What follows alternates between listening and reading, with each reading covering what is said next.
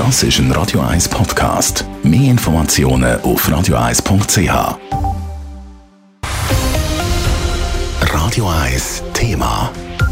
Die letzte Woche ist bei uns ganz im Zeichen der Covid-Impfung gestanden. Die nationale Impfwoche ist jetzt vorbei und die Frage stellt sich, was hat sie gebracht?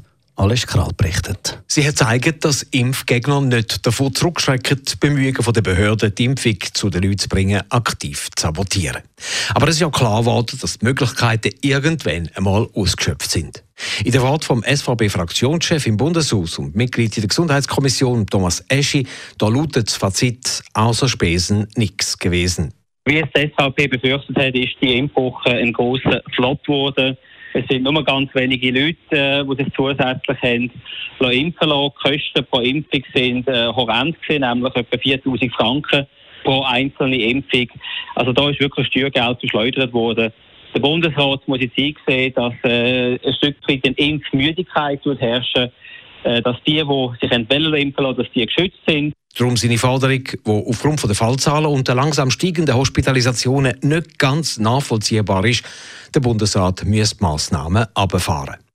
Wenn wir die Impfzahlen anschauen, die teils vorliegen, wird klar, dass sich im Zusammenhang mit der Impfwoche nur leicht mehr Leute haben impfen lassen im Vergleich zu den Tagen oder Wochen vorher. Natürlich wird es immer schwieriger, die Leute zu erreichen, die sich noch impfen lassen sagt Direktorin vom BAG, Anne Levi im SRF. Diejenigen, die sich wirklich als erstes impfen lassen wollten, sind seit Juni geimpft. Das hat gut geklappt. Und wir wussten, dass es jetzt jede Person, die wir noch erreichen können, wird etwas schwieriger. Umso schöner ist es, dass sich immer noch Leute überzeugen lassen, immer noch Leute das Gespräch suchen und sich dann für eine Impfung entscheiden.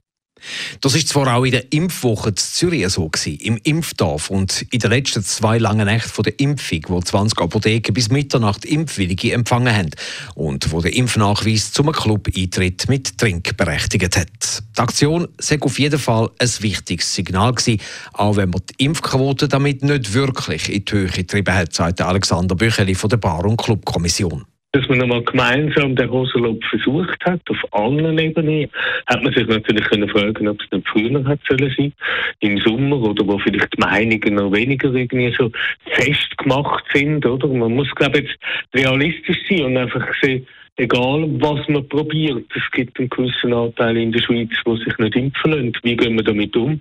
Was äh, ist das Ergebnis? Also das ist auch ein Ergebnis von dieser Impfwoche.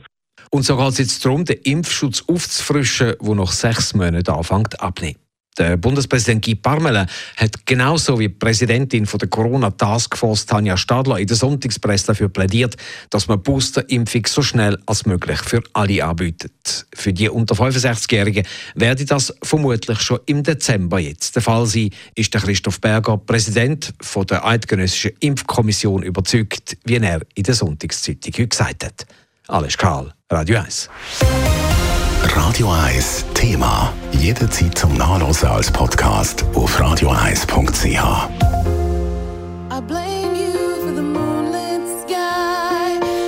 Radio 1 ist Ihre News-Sender. Wenn Sie wichtige Informationen oder Hinweise haben, rufen Sie uns an auf 044 208 1111 oder schreiben Sie uns auf redaktion.radio1.ch.